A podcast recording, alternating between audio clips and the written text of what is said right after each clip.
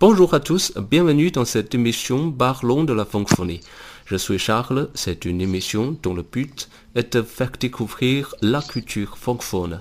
大家好，这里是漫谈法兰西，我们是一档以泛法语文化为主题的播客节目，旨在为中文世界的朋友揭开法语世界神秘的面纱。大家可以通过搜索“漫谈法兰西”在喜马拉雅、苹果播客和每日法语听力上找到我们。就是之前这个徐博士跟跟我说他也感冒了，因为我最近也感冒了，大家听我的声音可能也有这样的一种感觉。我们是这个双感齐下，我们今天这个业余的双感齐下，对对对。那 那我我我有一个很很好奇的问题，就是呃，我们经常在在在这个听朋友说哈，然后这个欧美的这些感冒的这些病人到医院去的话，基本上医生就会说你去喝点水，回家休息就好了。因为我今天就是因为我这个感冒也就大概有一个星一个多星期了，我我为了快一点好，我就。去了社区医院，嗯，啊，去社区医院，然后呢，就是我跟社区医院说，我说我以前这种感，因为我这次感冒主要是游泳的时候，做那个翻滚，嗯，呃，自由泳到边不是有翻滚嘛，那个翻滚的时候，那个鼻子可能进水了。进水了之后呢，那个鼻鼻腔那个部分可能比较敏感，然后可能感染了细菌，然后呃有这种感冒，所以我我跟社区医院医医生说，我说，哎，这个感冒能不能呃给我打针啊？就打以前是打什么抗生素，然后可会好的很快。医生说，嗯，我们这个社区医院不打针，我们只会开一些抗生素的一些药，然后就给我开了一个头孢。嗯，呃，所以我就想问一下徐医生，啊，这课这个题外话啊，我想听众可能也会比较感兴趣，就是因为。呃，中西的差异嘛，那欧美的这个医院如果遇到这样的情况的话，他们会怎么处理？在欧美的医院里面的话，可能第一要要要鉴定的是看这个感冒到底是病毒性的还是病菌性的啊。呃，那如果是病毒性的话，那他十有八九是说，那对不起，没有什么药可以治，你就回家去吧啊。那一般来说，可能在五天。五天之后，如果你的高烧还不退的话，你再来找我，是吧？因为那个时候可能时间太长了之后呢，可能就就要转化成肺炎啊，诸如此类的。那，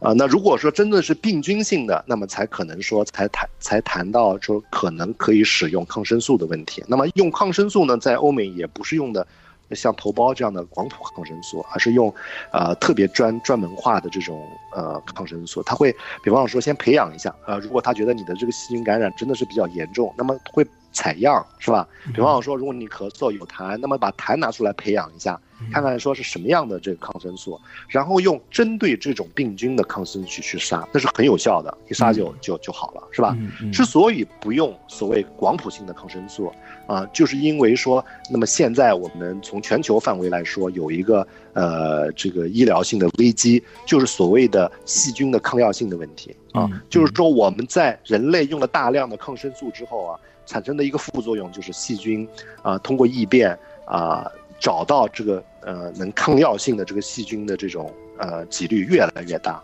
那么以以至于在整个的这个医疗界，我们有一个很大的恐慌，就是也许某一天啊，有一个所谓的 super super bug 出现啊，就是异变到就是我们所哎超级细菌，我们所有的这个抗生素都无效了，那可能就能把我们人类给毁了啊。所以说，在欧美呢，对于抗生素的使用是非常谨慎的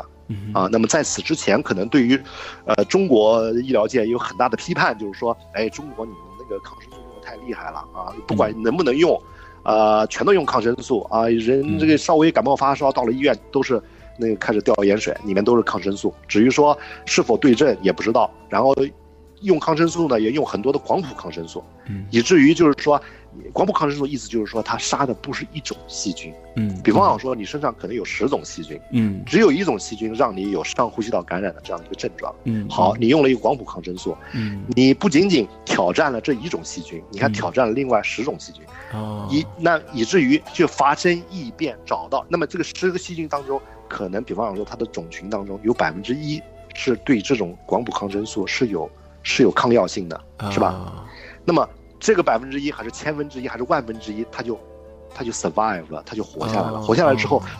它就可能越来越壮大。最后，它在感染其他人的时候，你可能你的这广谱广广谱的这个抗药性，呃，这个抗生素就不一定管用了，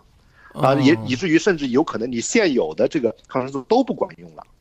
哦，就是说，其实细菌啊，它如果是说有更多机会和这个抗生素进行斗争的时候，它这种基基因异变的这种可能性就会越大，所以它就会产生抗药的下一代的这种可能性就会越大，所以广谱的危害在于让细菌更多的接受了这个抗生素的这个挑战，使得它能够从另外一个角度，嗯，从另外一个角度呢，其实可以从比方达尔文的进化论的这个角度，也就是所谓的适者生存，是吧？也许比方说我的这种细菌，我有十种不同的这个，嗯。呃，这个这个嗯种群啊，那么它们中间的，呃，这个基因之间实际上是有突变的，是不太一样的，是吧？嗯嗯。那么我这十种细菌，大家在竞争，这个在这个环境当中资源也有限，是吧？呃，也许这个一号细菌、二号细菌、三号细菌、四号细菌，大家都在一起的时候都很困难。就是抗生素让它的自然选择更加剧了，是吗？对了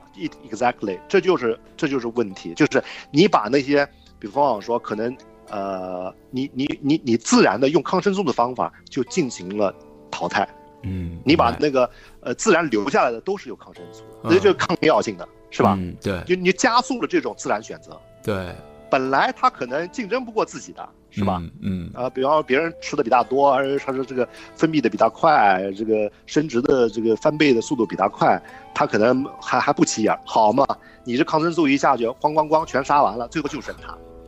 他一下就撞大了，是吧？好的，好的，这就成问题了。好，我们漫谈法兰西的听众别以为转错频道了，我们这个是一个福利啊，这是我们这个世界顶级学府，这个耶鲁大学博士后徐博士后给我们 这个上的一个生动的一个那个科普课哈。啊，是。那我们言真言归正传哈，我们上半集的时候呢，徐博士给我们说了一个。在短时间内从 A 二到 C 一的一个故事，嗯，是一个非常励志的故事。我们也从中得到了一些经验，就是说，如果是需要真正的从短时间内有个质的飞跃的话，还是一个是自己肯定是要投入精力，去嗯，真正把自己的兴趣拿出来去去做这样的一件事情。另外一个就是还是有一些方式方法啊。那徐博士，我们在这个您刚才在上一集的时候也多次提到了，就是。这个渐进系列的这样的一个教材，然后最近呢，其实您在这个这个叫知识圈的这样的一个这个小程序里也开了一一个网上的课程，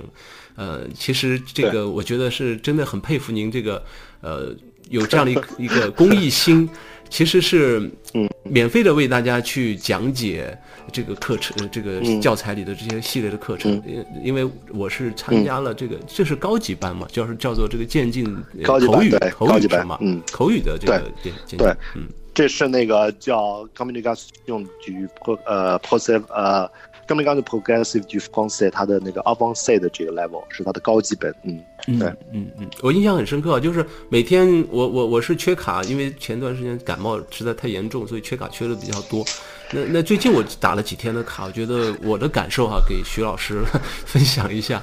就是 这个课程编写的非常的好，就是因为肯定是法国的这些资深的专家呃去编写的一个最优秀的一个教材，所以我觉得。第一个要点赞的是这个课程的这个编写，这个课文，嗯，是的，是的，是的，呃，这点我多说一点哈，就是说这个，呃，我前面上一期的时候也提到，就是其实学法语中间，啊，你用什么样的工具，这很重要。那么我觉得，比方说，我我在法国到了法国之后，我觉得这一年当中之所以突飞猛进啊，中间呢有一个因素就是说。我真能拿到的工具跟过去不一样了，是吧？嗯，包括我们在美国，其实学法语的工具很少，因为美国不是太重视学法语，是吧？嗯嗯。然后那个，呃，中国呢，呃，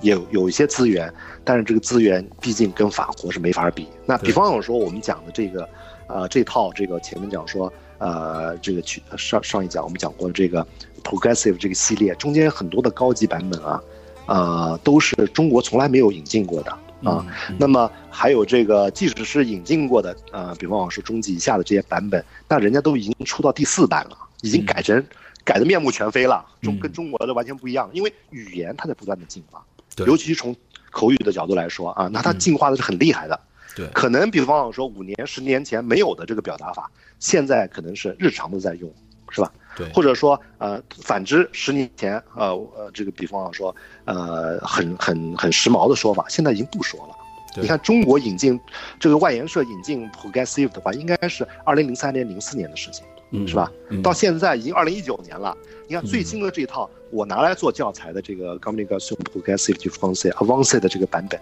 是二零一八年出的，是吧？那你就可想而知，这个语言从二零零三年到二零一八年已经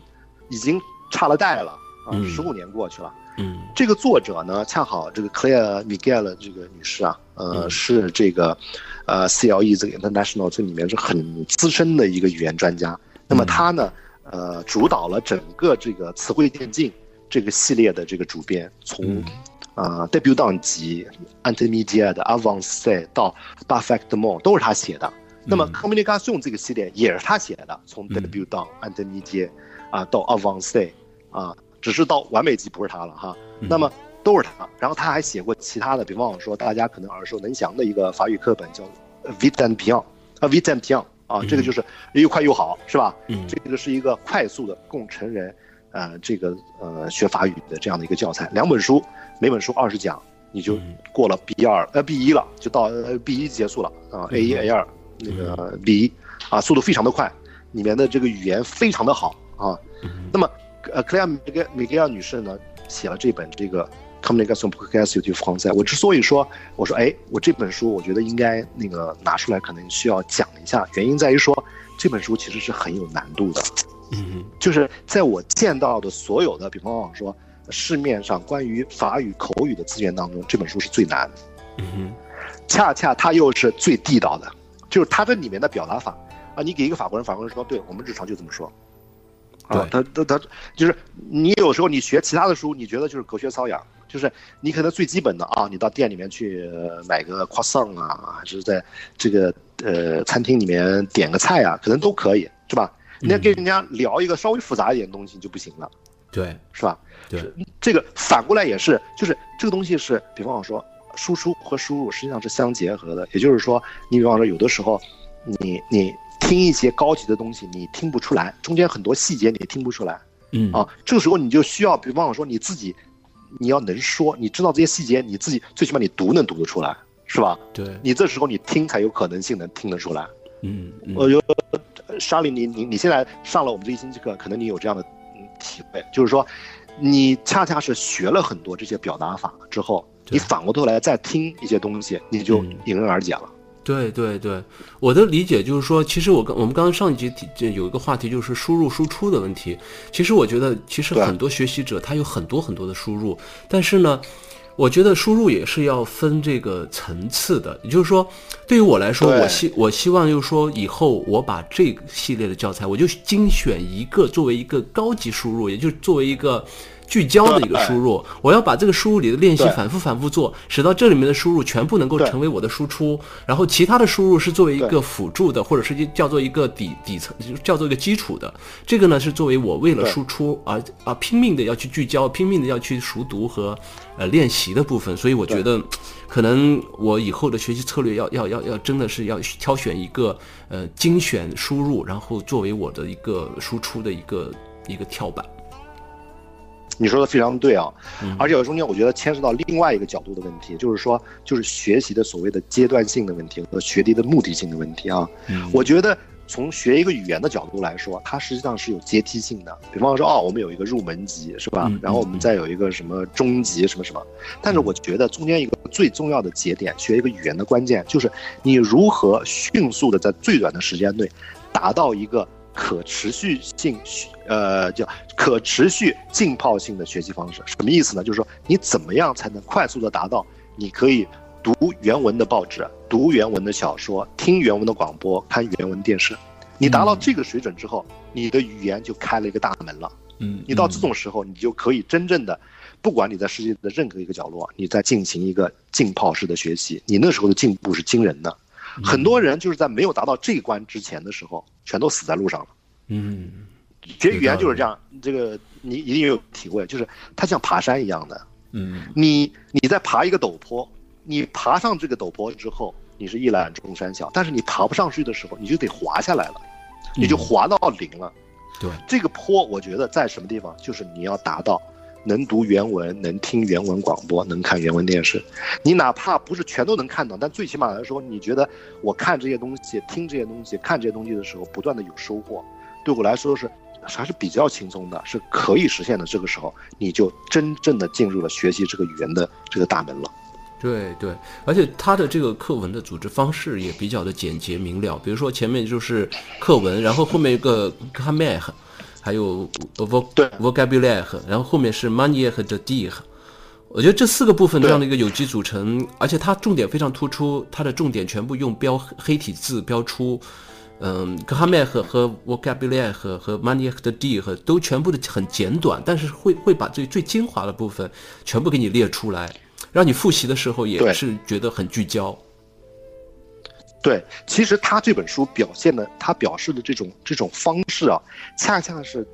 嗯，一个语言学习者到了高级阶段，你吸收语言的这个方式，因为你到高级阶段，基本的这些框架你都有了，是吧？对。呃，我也不用再给你系统的说一下这个名词是什么，我也不用跟你具体说上，你说这个 unbuckfire 怎么去变位啊？对。在怎么怎么样，对吧？对。但是你。需要在接触大量的语料的当中，去吸收语法点、吸收表达法、吸收词汇。他这本书的这个呃指教的这个观念，恰恰是给你灌输这样的一个方法，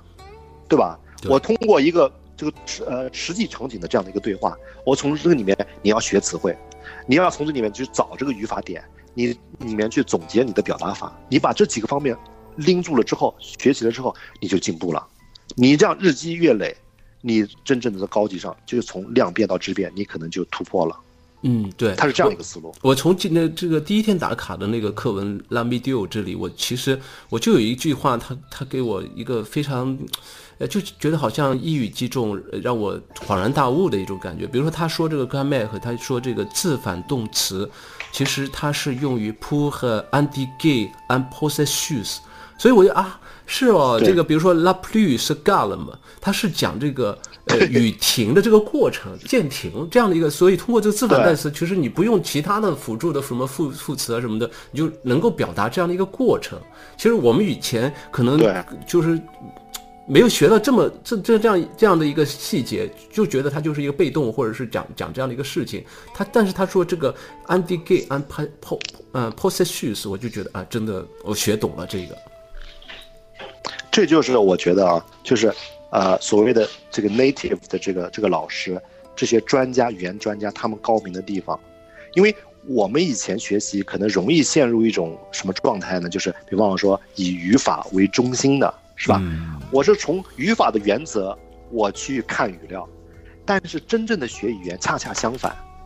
他的这种方法就是我先给你语料，你在这语料当中你去体会。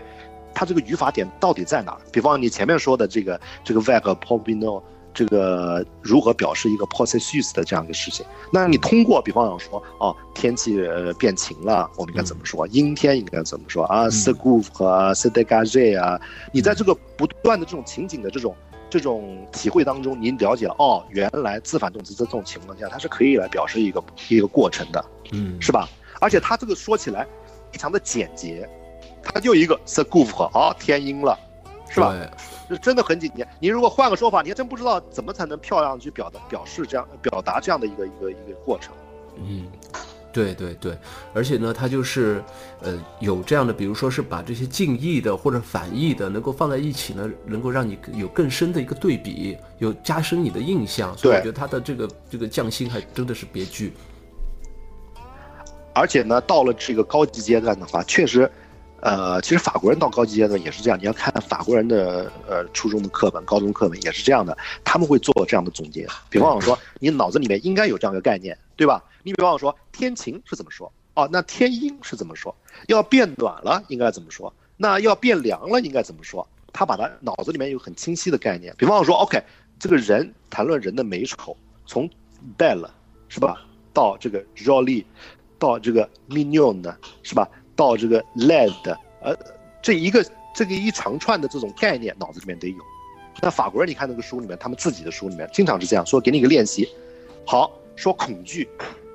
啊，你要从这个什么，呃，a 不放 double 一直到，比方说怎么怎么样，就中间这个这个过程多了啊啊，说什么什么这个喜悦啊，都是这种总结，最后脑子里面就应该有这样东西。所以你看这套书里面，它它就是这样子的。他给你把这个，呃，比方说我们最近上的这一课里面讲说，呃，从从这个晕倒是吧？说这个说说这个工呃这个疲劳，从这个工作过度是吧？从你稍微有点不对劲儿是吧？按不听命的开始，一直到最后翘辫子是吧？对伊莱塞拉布，那他全齐了，所以你最后你知道说，你就会，你学了这样的输入的时候，你输出的时候就游刃有余，因为你在整个这样一个广谱当中，你随便讲到是啊，你稍微有点不对劲儿也好，还是到你最后呃要晕倒了也好，还是要最后翘辫子也好，你全会说。对对对，而且呢，我觉得他的课程呢，其实，呃，前面的这个输入部分是非常的精妙，它的输出部分，也就是它的这个 activity 这块也确实非常的好，就是有四一般一般是五个部分组成啊，然后每个就是练习，所以我觉得，嗯，在徐老师、徐博士的这个在线课堂里，我们每每天打卡，就是要将这个输入变成输出的一个过程，然后对，嗯，大家在群里面，然后再会有一些讨论，嗯，我觉得如如果真的是用心的去每天去打卡的话，真的会像徐呃徐博士说的，能够在这种浸泡式的这样的学习氛围内，这样的一个自己的这样的一个主动的努力里面呢，能够对自己的法语水平有一个很很好的一个提升。是的，他但你说的呃非常准确，他这后面他这个呃 activity 它是别具匠心的，他从最基本的，他第一个部分一般来说是实际上是讲 grammar 的，把 grammar 做一个小的这样的一个总结，然后第二个呢是一个 vocabulary 呃部分，再往后呢它就变成 communication，communication 它采取的形式就是完全就是输出了，就是他给你比方说或者是问。问题或者是答案，让你去写问题是什么，让你去写整句的答案是什么，让你去编这个 conversation，对不对？这实际上是，这不就是，这不就是输出吗？是不是？你让你的生活当中，你比方说别人问你这么样一个问题，你立马就能反映出你应该怎么去回答。他到最后的话，甚至说给你一个图片，到第四部分给你一个图片，然后你去描述这个图片，这个人到底发生了什么，故事是什么。啊，这个这个这个 histoire 是什么东西啊？就是所以他这个编的是非常非常的精彩的这个。对对对，然后我觉得咱们这个课程的最精彩的部分是徐博士的讲解，我觉得这个是非常非常的受用。我印象很深刻，就是您在这个一个是在知识圈里，您会有语音的讲解。就是每一个课程后面会呃呃有时候会有语音的讲解，另外一个就是您在群里也会，我们有一个禁言群，这个群里面呢，徐博士每天会将这个精华的部分啊，把它文本给贴出来。我记印象最深刻就是刚您说的这个 le 呃 laissez la ball 是吗？对，嗯，laissez la ball，然后这个 ball 呢，我我当时就是真的还不理解这个这个这个 ball 是什么，就是说。那徐博士他最擅长于的就是能够归纳总结和把这个词源的部分能给我们讲得很清楚。他就说这个 b o 一般是说皮肤，但是在法语中间，它其实它有一个替代的意义，就是讲一个人的生命，对吧？所以您说完这句话的时候，我就会记住，哎 b o 以后我遇到的话，在其他的这个 exp 呃 expression 里面，它就代表一个人的生命啊。那我这样的话就好理解了。对，因为我也是呃，这个学习语言这么过来的嘛，是吧？其实我讲解的这很多的这些语言点，恰恰是我当初在学习呃这些语言点时候碰到同样的问题。你刚才有的这个问题说，哎，这明明是个皮肤，为什么 i l e s la b 突然就变成了丧命了呢？是吧？这个这个这个 b 和这个这个皮肤和这个命到底在？联系在什么地方？那后来学习说，哦，原来其实还有很多表达法，这里面都体现这个 ball 实际上就是作为性命的，是吧？这只只能说这是人家法国的思维当中的一种思维方式，他就把这个皮肤，呃，从某种意义上来说就能代替生命啊，这恰恰恰也是我们学一个语言当中的一个一个难点，就是你怎么去能从法国人的思维里面去理解很多很多用法这样。嗯，我觉得这个其实就是咱们理工男可能有这样的一个先天的一个思维的方式，就是想从这个语言中间总结规律，然后呢，通过规律呢，能够能够提高学习的效率。对对对对，其实我觉得这个这个确实是这样的，就是我们可能跟我们以前受的这个训练有关。呃，那其实很多语言现象啊，经常有些老师说，哎，你也不要想那么多啊，人家法文就这么说，你照着这么学就完了，是吧？嗯。可能我我们理工男想的就是，这里面肯定有为什么的，所以就会多问一个为什么，再去追究一下啊。对对，其实就是这些规律啊，这些小窍门，其实就是我们学习越学越快的一个一个一个办法。对，是的，你说的呃很不错，呃，比方讲说，我们这个恰恰是因为说，呃呃，我们要深究了之后，把很多知识点才能联系起来。其实从记忆学的一个角度来说的话，就是记忆它不可能是一个就是独立的。孤立的记忆，孤立的记忆是记不住的，这不可能变成长期记忆的。嗯，所有的记忆应该是在一个网络里面的，所有的知识点之间实际上是有互相支撑、互相联系的。你能够把你的这个记忆点落实到一个体系当中去，你就能记住，因为你可以由此及彼。你即使 B 忘记了，你只要记得 A 和 B 之间是有联系的，甚至于 B 和 C 也有联系。你 A、C、D 都都不会忘的时候，你 B 自然也就不会忘了。嗯。对，有道理。那那我还有一个问题想问一下徐博士，就是说您平时这些呃知识点，您会记在一个笔记本里吗？还是说就是放在脑子里？No，先记在一个笔记笔记本里。其实，你比方说，呃，我们现在讲的这个嗯这个课里面的内容的话，呃，我我我我在发给大家之前，事实上是从我笔记里面摘出来的。那我有电子的，以前最早的是，是那个文字的笔记啊，后来是变成电子版的笔记。那电子版里面的笔记是很多的，然后我再从中间再选择哪些东西，啊，比方我说推送给大家学习，是吧？有些东西可能，呃，有个轻重缓急这样的，那是有的。没有这样的笔记，我觉得，呃，这就很难了。嗯，那您会在比如说不断呃根据这个记忆曲线，呃，不断的去复习啊，去再 review 一下吗？呃，其实这样做的有意识这样做的倒比较少，原因在于说，呃，我觉得如果说你有一个比较好的一个学习习惯的话，你会在你的学习当中自然而然的会达到这样的复现。你其实倒不一定不一定非要需要说，我要把你的这个笔记重新 review 一下。而且记笔记的一个目的，中间一个很大的这个目的，并不在于说，其实有有点像悖论啊，其实并不在于说你这写笔记是为了是将来再来看。嗯，很多情况就是在于说你在做笔记的当中，你自然的就就把它变成体系了，是吧？你把它给书面化了，在此过程当中就已经加深了你的印象了。你真的需要回来看的这种这种必要性，可能就没有那么那么强了。那是不是说，其实这个笔记的这个工具也不需要说有一个很好的工具能够方便你查找啊，或者怎么样？其实你只是把这个记的动，只是你个记的动作。就是加深你大脑印象的一个一个一个方法，也并不是说我以后一一定要过来检索啊，或者是怎么样。对，是的，因为我觉得从学学语言的角度来说，你想，呃，从我个人的经历，从去年到现在一年的时间，我从呃 A 二水平一直冲到 C 一，你回过头来看的这种几率是很低的，因为你每天要接触大量新的语料，你哪有那么多时间回过头来再看？过去的东西呢，你是不可能的。但是，你你说的很对。其实你看，我我在我的抽屉里面有好几本，这前面已经用完的这种笔记本，因为那时候都是用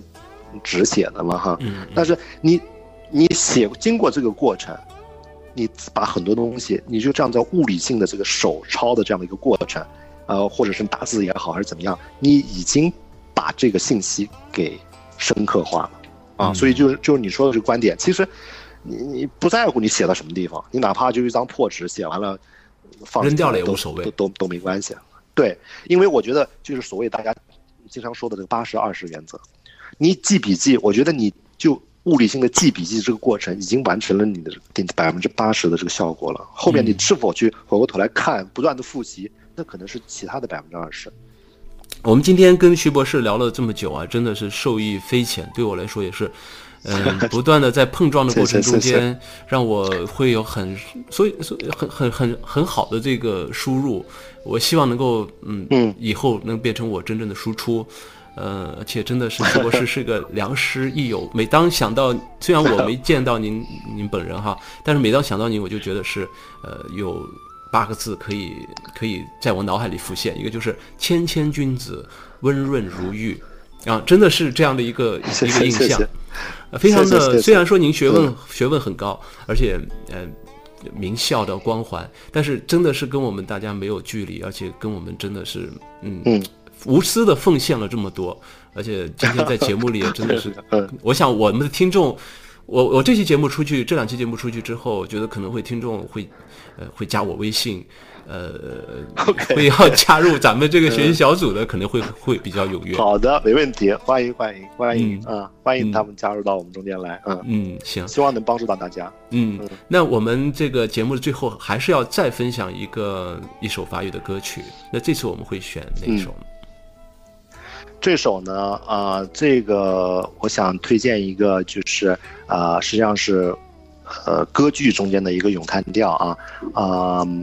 这首呢是塞尚的这个歌剧《三颂啊德丽拉》里面的一个可能最著名的一个咏叹调了。那呃，《三颂德丽拉》里面是一个旧约的故事哈，那个呃是讲说大力士三颂给这个犹太人造成了很大的麻烦，那犹太人为了算计他，说派了一个美女，施了个美这个这个美人计哈，这个德丽拉，德丽拉结果跟三颂在一起之后又爱上他了，但是他为了这个民族大义啊，最后啊、还是得奉命把这个呃三颂的这个力量之泉这个头发给剪掉，那么这个犹太人才能才能把这个三颂给杀了哈，呃，那么这个咏叹调呢叫呃蒙哥苏夫阿达夫啊，意思是我的心啊、在你的声音之下而开放啊绽放。啊，是著名的一个咏叹调。那也就是他在那天夜里，三松已经睡去了，已经沉沉的睡去了。那么他就得用剪刀把他的头发剪去了。他知道，一旦把他的头发剪去，黎黎明来临，太阳升起的时候，那么外面的这个士兵就会冲进来，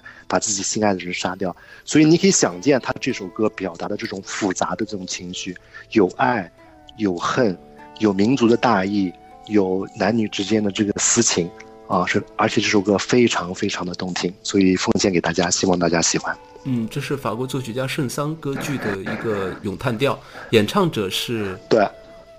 演唱者我选的是啊马克亚加拉斯的这个这个版本啊，马克亚加拉斯是歌剧界可能是最著名的一个一个一个女歌唱家了啊啊，希腊人。啊、自己的这个人生也非常的这个有趣啊，跟希腊船王的爱情故事是吧？呃，他自己这个呃这个从演艺生涯呃中间的这些故事啊，啊后来为情啊死，最后这个啊这个这个希腊船王弃他而去啊，跟那个呃肯尼迪总统的遗孀呃 Jacqueline 又好了是吧？把他给抛弃了，嗯他在一片心醉当中这个死去，所以可能他那时候的心情。可能就有点像达利拉这种心情啊、呃，欲爱而不能，是吧？那个，所以说他唱这首歌给我们表达的这种情愫，可能是别有一番天地。嗯，我再再最后问一句，就是呃，徐博士好像在各个方面、各个领域都是非常的喜爱哈。那您的主攻的领域除了这个音乐之外，还有还有吗？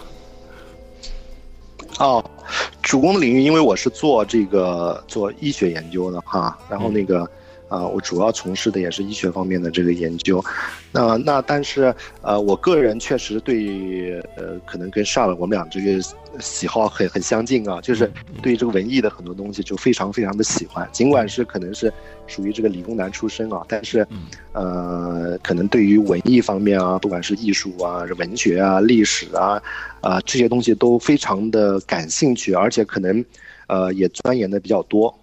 呃，嗯、只是觉得这样可能人生更加的丰富多彩吧。嗯，那您您这个这个，我之所以把这个这个话题打开，就是希望您以后还是有机会再来到我们节目里，给我们大家介绍其他方面的一些 有趣的知识。嗯、呃，没问题，没问题的，以后一定有机会的。好好的好的，非常感谢，也谢谢您的宝贵时间，我们以后邀请您再来。好的，谢谢。